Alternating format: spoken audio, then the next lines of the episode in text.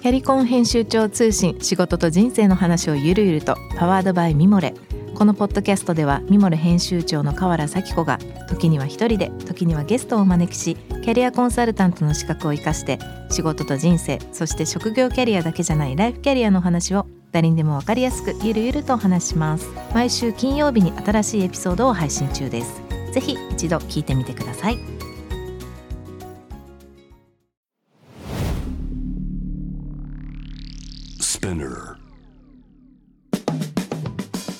ナビゲーター中道大輔です。Agent to the Future with Pope Japan このポッドキャストは物、こと、人の魅力を引き出すことで日本のカルチャーの価値を再定義し世界と共有するコミュニティプログラムです。Pope Japan Web とは記事として連動し音声ではスピナーを通じて主要レスリングサービスにてお聞きいただけます。ポップジャパンウェブは概要欄のリンクからぜひチェックしてみてください。番組の Twitter、Instagram アカウントは BTTF アンダーバーコミュニティです。そちらのフォローもよろしくお願いいたします。さて、え今週もですね、前回に引き続き、川田剛さんとお話をしていきたいと思います。はい、川田さん、今週もよろしくお願いします。はい、よろしくお願いします。ありがとうございます。さて、まあ、先週はね、結構これまでのことを中心に少しずついろんな話を広げてきましたけども、まあ、ちょっと今日はですね、まあ、先週の方、最後の方にありました、まあ、結構その、今の河原さんのポジションが少しこう変わるかもしれないというか、少し夢が、チョイスが今増えつつあって、まあ、NFL、もしくは今のままスタンフォードっていう両方の可能性みたいな話をされてましたけども、あのまあ、河原さんの結構メインのここ最近のトピックなのかもしれないんですが、このま向こうに行って、まあ、たまたま大学に、大学のフットボールコーチだということで、まあ、大学のこととスポーツのこととビジネスのこととか、なんかそれそれが全部一緒になってる15年ぐらいなのかなと思うんですけど、なのでアメリカのその3つのシーンを横断的に見えてるっていうだいぶあの、まあ、珍しい状況の中で、まあ、日本と今いろいろ日本、まあ、比較をするというよりか見えてくる、まあ、さベースとしてはじゃあどうやって日本をよくするんだみたいなところに、まあ、花さんのいろいろインタビュー見てるとあのアングルの視点はそこにあるのかなと思いますけどどうでしょうその僕らのまあ、母国ですし日本、まあ、僕はすごい課題がたくさんあると思ってるんですけど今その川田さんの視点から見て何かこう思うことっていうのは、まあ、あると思って今日は話を聞くのですがどうでしょう、はい、いくつか聞かせてもらえますか？いやなんかありすぎてねこれ。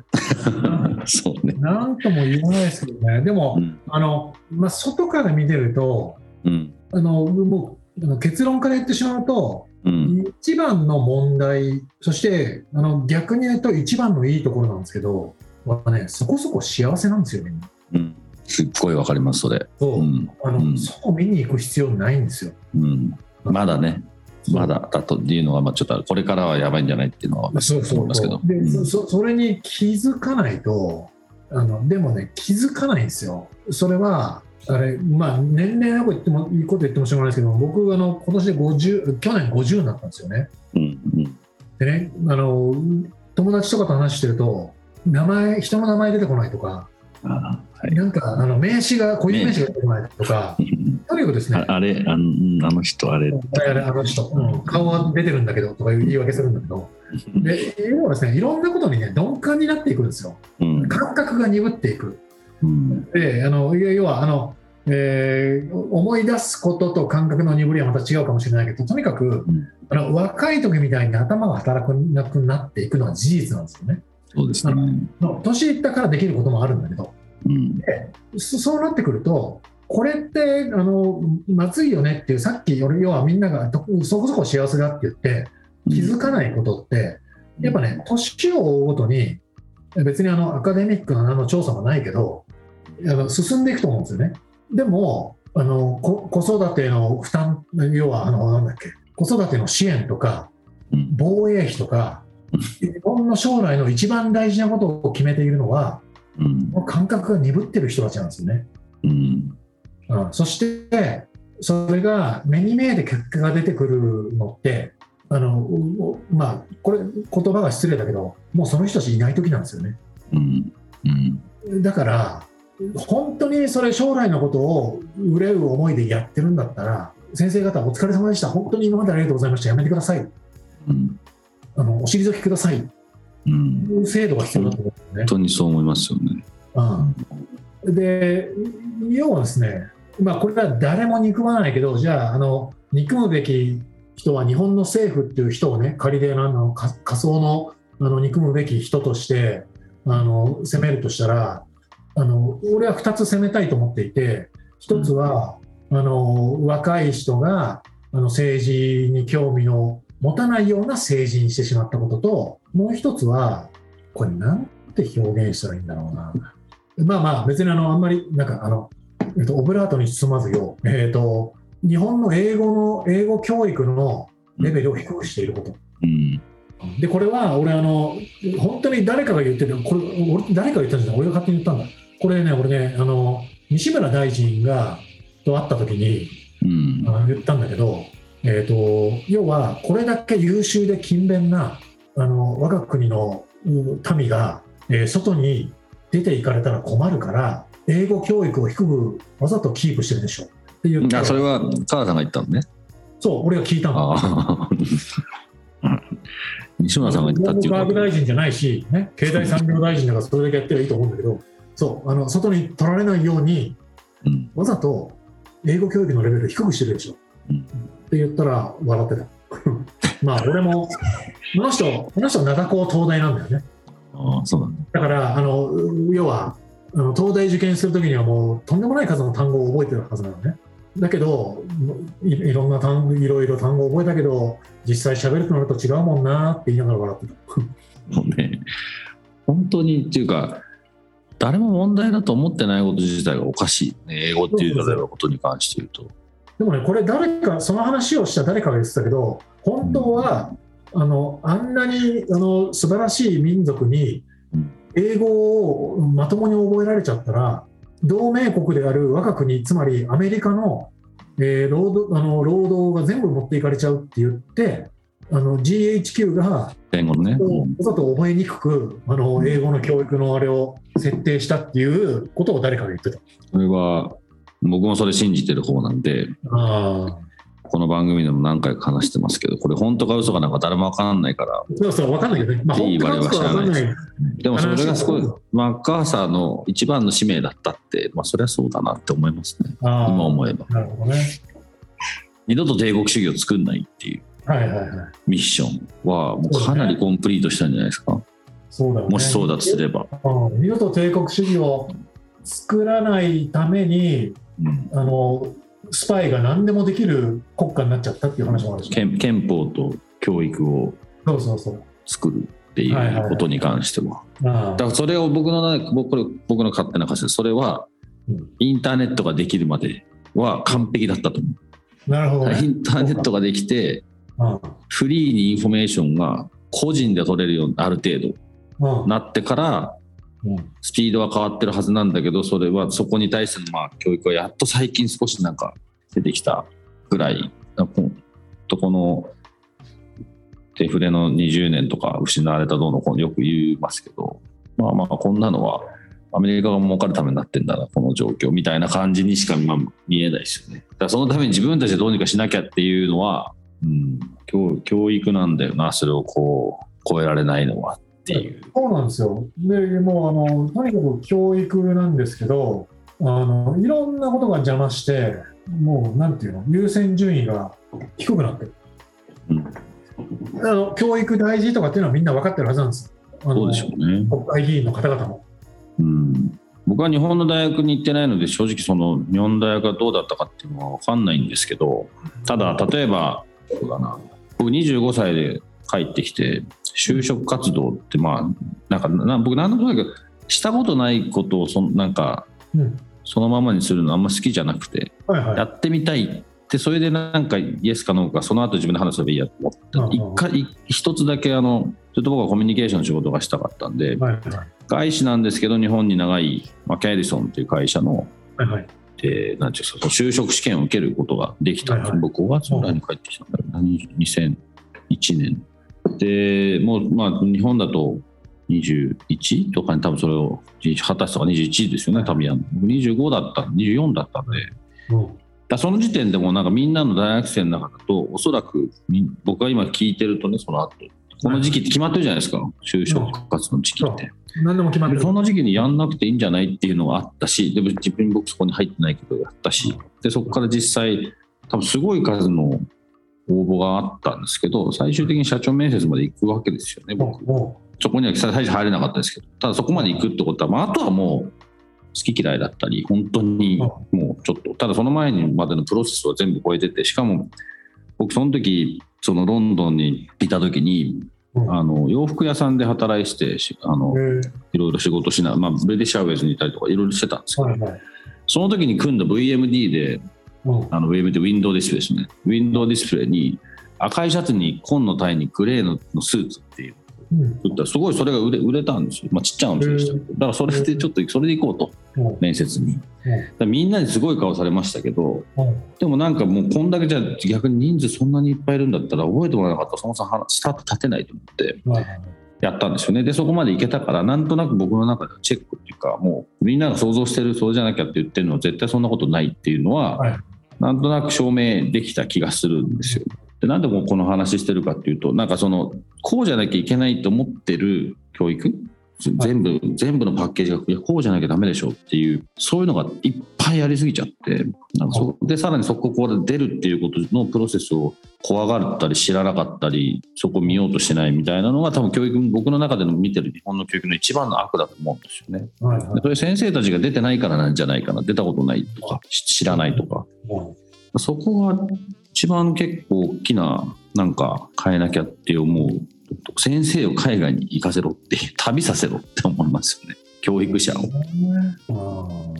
なんかもう根幹から変えなきゃいけない。だから例えば働き方改革は、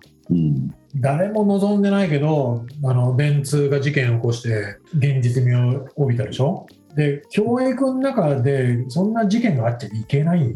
だよね。だからなかなか難しいしもう要はコンサバティブ中のコンサバティブな業界なわけであれはねもう福間伝というかなんかであのやってる人とかそこ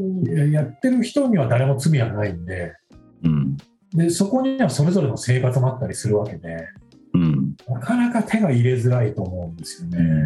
うん。僕そういう意味で言うと私立の学校はやれると思うんですよ。それ何かっていうと給料だと思うから。うん、そうね。だからいつか、うん、そうあのやってるところはあると思う日本でも。私立の学校は。うん、なんかその全で日本ってこうミドルクラスがまあ8割9割。で大体みんながこれ素晴らしいことだと思うんですけど世界中どこ探したって1億2000万人がこんだけの教育を受けて大体同じこと考えられてて、大体まあ平均年収がね、大体こうある程度のボックスの中に大体入る、まあ、その逆に言うと一番上と一番下はいないんですけど、あんまり、うん、これはすごいことだと思うんですよ。だこれが、これをキープすることじゃなくて、でももうこれは世界が、まあ、今まで日本の箱の中だけにいるときは全然素晴らしかったと思うんですけど、もうもう無理なんでコネクトしちゃってるから、違うやり方を考える、もしくは新しいこと、追加、足すところをしていかなきゃいけない中に、やっぱりこの給料というか自分を下げて人を上げるっていう感覚は日本以外にはないとかなんとか自分さえなんや頑張ってれば誰かのためになるってこれすごい素晴らしい美学だと思いますけどそれ世界で通じないんだよなっていうところが結構一番大きいんじゃないかな。そのためにちゃんお金回してあげないと例えば部活に部活学校の先生やりながら部活やって車運転して試合に全国行ってみたいな高校生のサッカー部の顧問とかそりゃ無理でしょうって思うんですよね。そう。日本大学どうなってるか知らないですけどなんかそういうのちゃんと配置してあげるといいんじゃないかなって、ね、お金をかけて。これは俺よく言うんだけどあの、人の努力に頼る日本と、うんうん、仕組みで対応するアメリカなんですね。うん、そう。ですね。要は人の努力に頼ってきたんでだから値上げも許せないんです。うんなるほど、うん俺ね、本当にババ,、まあ、バカだなって言っちゃいけないけど、あのもうニュース見見て、こっちから、まあまあ、まあ、そうやってあの、なんか文句言いながらも見てる俺が悪いんだけど、あのいや、情報のね、あの我がね、愛する母国の情報を取るために、YouTube でニュース番組を見るわけですよ。うんうん、ね、もうね、あのミツカンスが、えー、ポン酢何種類をいくら値上げしますと。1900何年以来ですと、ね、マクドナルドのハンバーガーが値上げします。今年2回目です。いやだからと思うんですよ。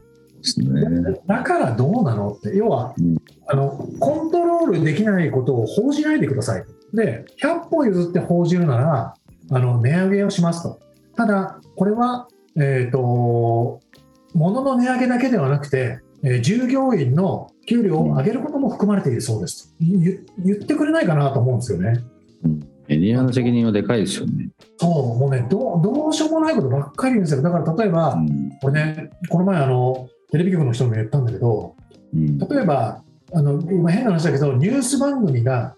一つの人である。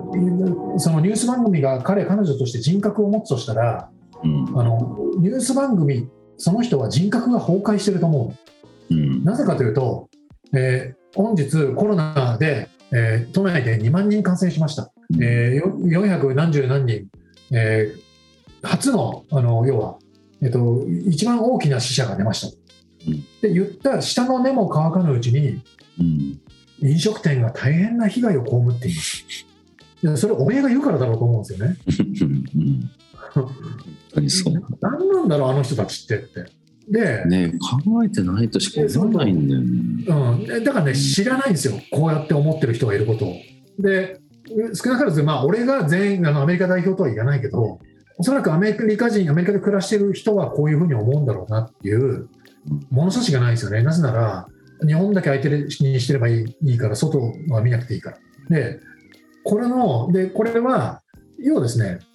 さっきも言いましたけど、もう一つの国だけでは、うんいろんなことが完結しない世の中になってきたんですよね。うん働き方改革も来れば、うんえーいろんなところで戦争が起こったら、それが、えー原料の値上げにつながりますと。で当たり前なんですよ、島国だから。うんで、もともと資源がない国なんで。うんだけど、えー、とそれに合わせて憲法はもう法律も変わらないんですよね。うんそうだから一つ俺いい例があると思うんだけど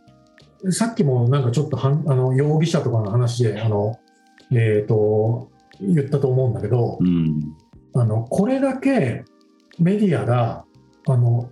要はワワイドショーなんか日本にたまに帰って見てるとうん他になんか報じることないのかなって思うんだよね。で、なんで、あのどっかでね、あの窃盗罪で誰かが捕まりましたとか、えー、となんとか容疑者ですとか、でもね、あのまだ、要は日本の裁判の原則って、うん疑わしきは被告人の利益でしょ？うんそうだから被告人な、まあ、でもね、それを、そいつがまるで100%やってるかのように容疑者、容疑者って言っておきながら、うん言って言っている、これだけのワイドショーがあるのに、うん裁判員さん裁判をやらなきゃいけないっていう。で裁判員裁判はどちらかというと、まあ、別にやれって押し付けられたかわけじゃないけどあの外から来たものじゃないですか。そう裁判員裁判をであれ多分ワイドショーを絶対見てはいけないなんていう決まりは、ね、あの国民のその自由を奪うわけじゃないんでできないんで、それをもう月曜から金曜日まで午前中ずっと見てたじいちゃんばあちゃんが裁判員裁判であいつは悪いっていうバイアスがかかったまま裁判員になるんですよ。そんなんで司法の原則守れるわけないじゃないですか。あれは絶対にそう思いますね。でそれもあのそれもこれを聞くまでみんな気づいてないんですよ。うん。うん。仕組み知らないしね。そうそう。だけどとそれは一つの例だけどうん。とにかくいろんな意味で外といろいろやっていかなきゃいけない、うん。あの時が来たのにうん。あのそれを進化しないままあのいろんなことに向き合っていっているからまあでも分かんない。それ今例えばこれをねあの100年200年のスパンで見たならこれが生みの苦しみがそうなってほしいんだけどうん。生みの苦しみの変な時代になる変な10年20年でしたってなればいいなとは思ってるけどそれにしてもあの遅いし気づかないしうん。で気づかない人たちがあの20年後30年後のこと決めてるし、うん。うん、でそのでそこを一番頑張んなきゃいけないあの未来の若者将来の日本を担う人たちのところの教育が一番おかしい僕に言わせたらおかしいし、うん、なかなかねあの光の見えない、うん、はい、あのそうですね、まあ、そういう意味で本当にこの今それをなんとかしなきゃって言って、うん、まあ、例えば JWAVE がそもそもこの番組をやらせてもらったところからスタートして、まあ、今 JWAVE は後ろから制作でこうフォーブスの人たちがねついてこういう場が取れ持ててるので、あのまあ、その 何かしらの一旦は担いたいっていう気持ちはすごい強いですけどそうですね。まあでも本当にただ、ね、国内だとどうしたって僕らこのこの番組のコンセプトなんかかなりマイナーですし、まあ、それはそれでいいんです。ただ言いたいこと言えるし言わなきゃいけないから、ただやっぱりすごい大事だと思うのは今までのメディアの在り方とか考え直さないと、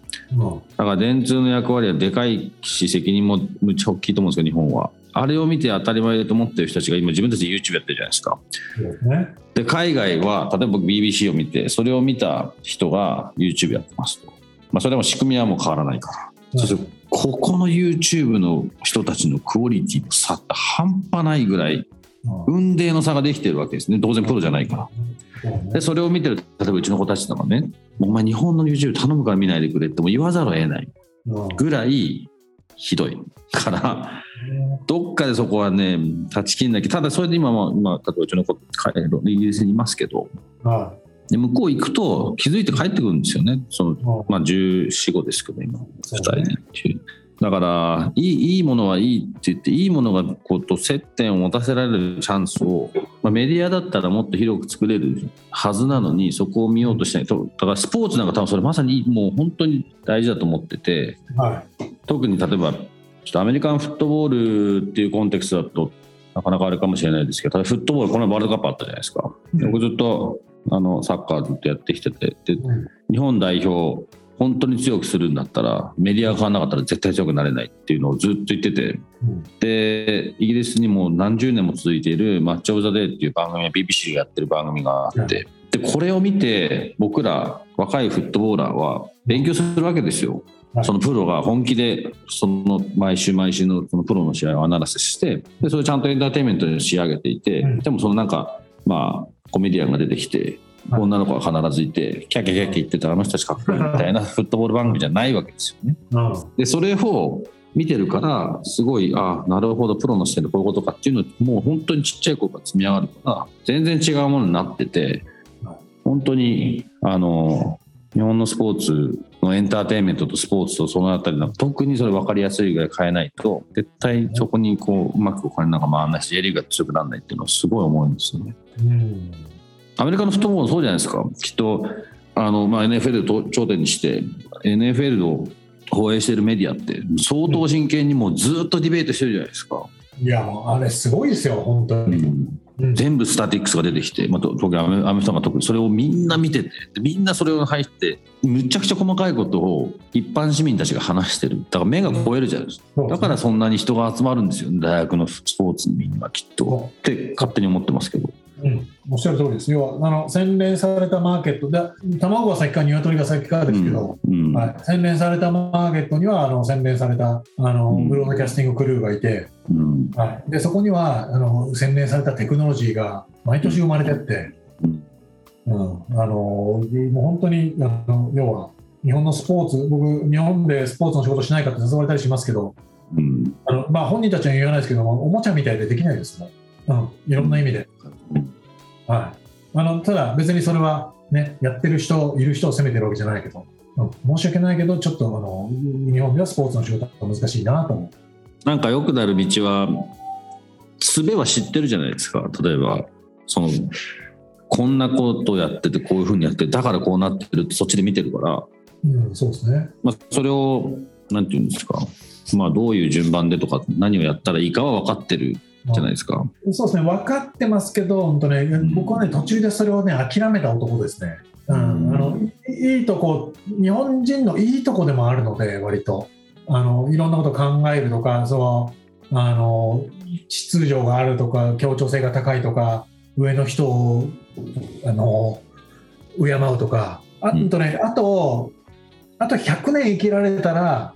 そこをうまく崩して頑張ろうと思うけど、うんそうまあ、もうそうそうもう30代後半からそんなこと言ってますね。うん、ちょっとだから俺のあのできることはシェアまでだと。あの特にあのアメリカンフットボールを中心にあのなんか良くなる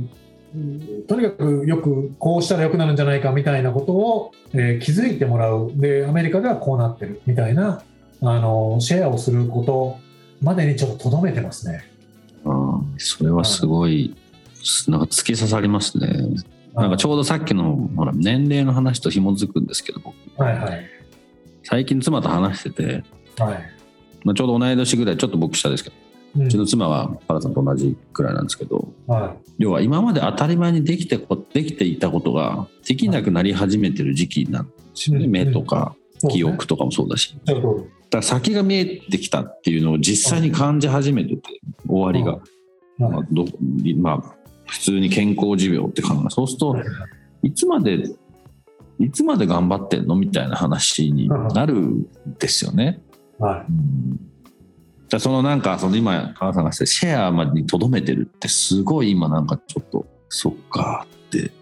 めっちゃ思いっちゃいました。それをね一生懸命買いに行こう買いに行こうとすると、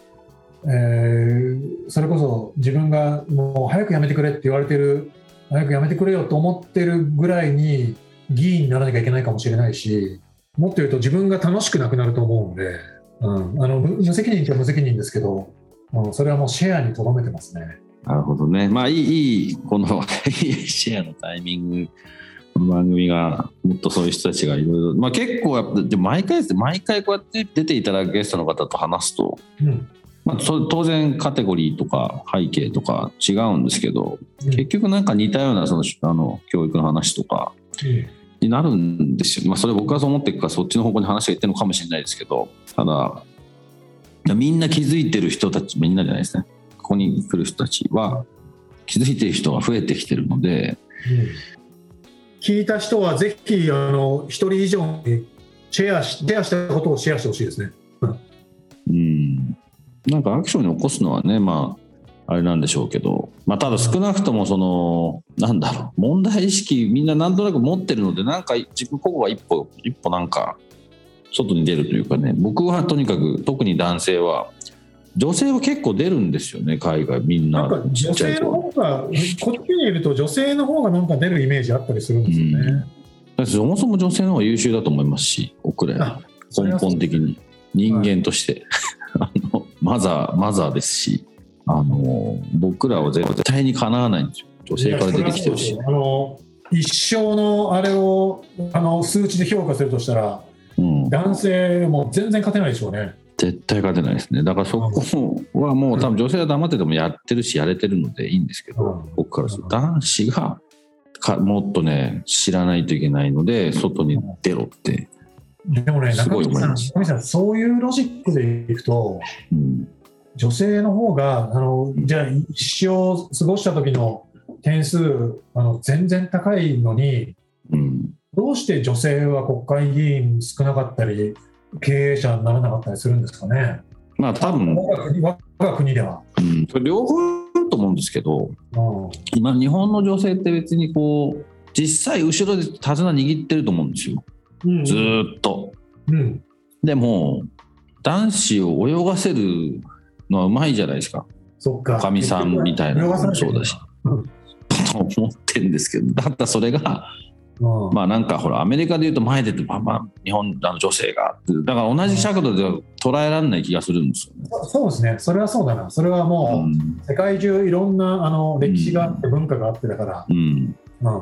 ただ、だからそれも、それもだからちゃんと説明しなきゃいけないと思いますけど、そのだ例えば最近すっごい頭くるのは、単純に頭数だけで女性の数増やさなきゃみたいな発想してる大企業とかいるじゃないですか、役員の数それはそれはある、要はあの典型的な横並びね。そううん、で、なんだろうな、その日本の企業なんかそういう説明すればいいと思うんですよ、ちゃんと。であとは女性だって今やりたい人がいればやればいいけど、うん、結構、いやいや、そんな前じゃなくていいよっていう人も多分多いと思うんですよね。うんうん、そうですね。だから。あまあ、あとは、なんか、あの、1回目のやつで、中身さん言ってますけど、そうじゃなきゃいけないがやっぱり我が国は多いので、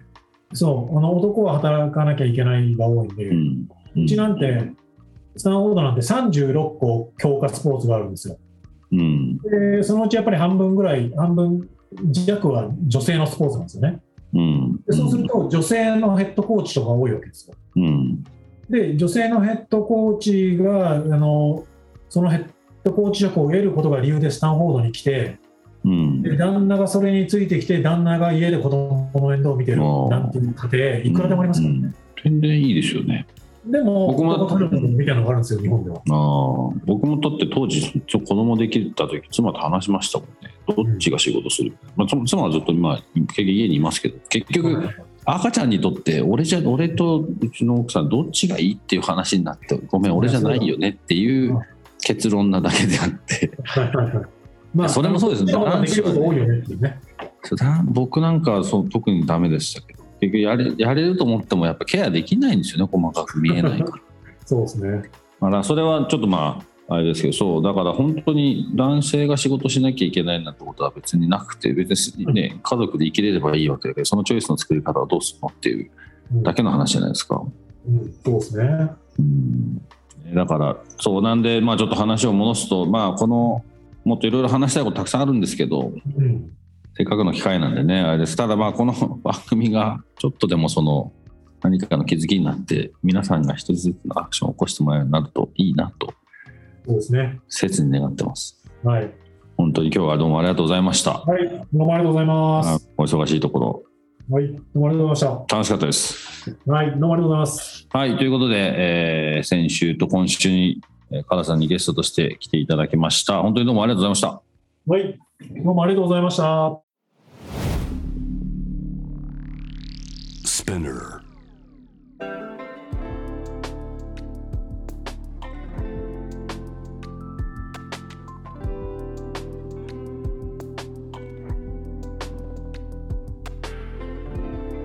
上地大輔がお送りしてきました。Vision to the Future with Forbes Japan いかがでしたでしょうか？もう最後のあの話のまとめに全てはまとまってますけどやっぱり、まあ、僕らはそうですね原さんがしたシェアすることでとどめているって、まあ、なるほどと思いましたしあのこれすごく大事なことですねなのでこの番組を通してシェアしますので、えー、ぜひ何かしら感じていただいてここにアクションを起こしていただければなと思います。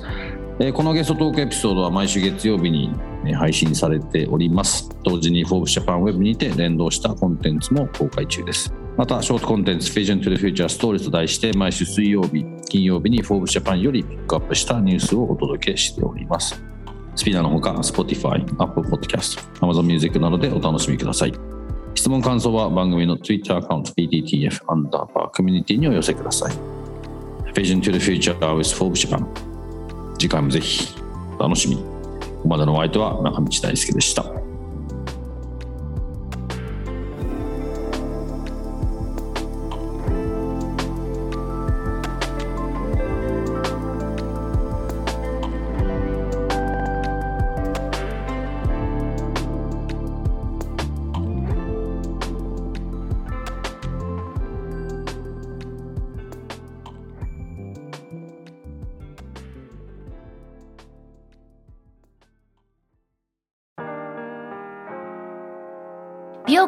家の神崎恵と編集者の大森洋子でお届けする雑談ポッドキャストウォンと私のお名前なんての？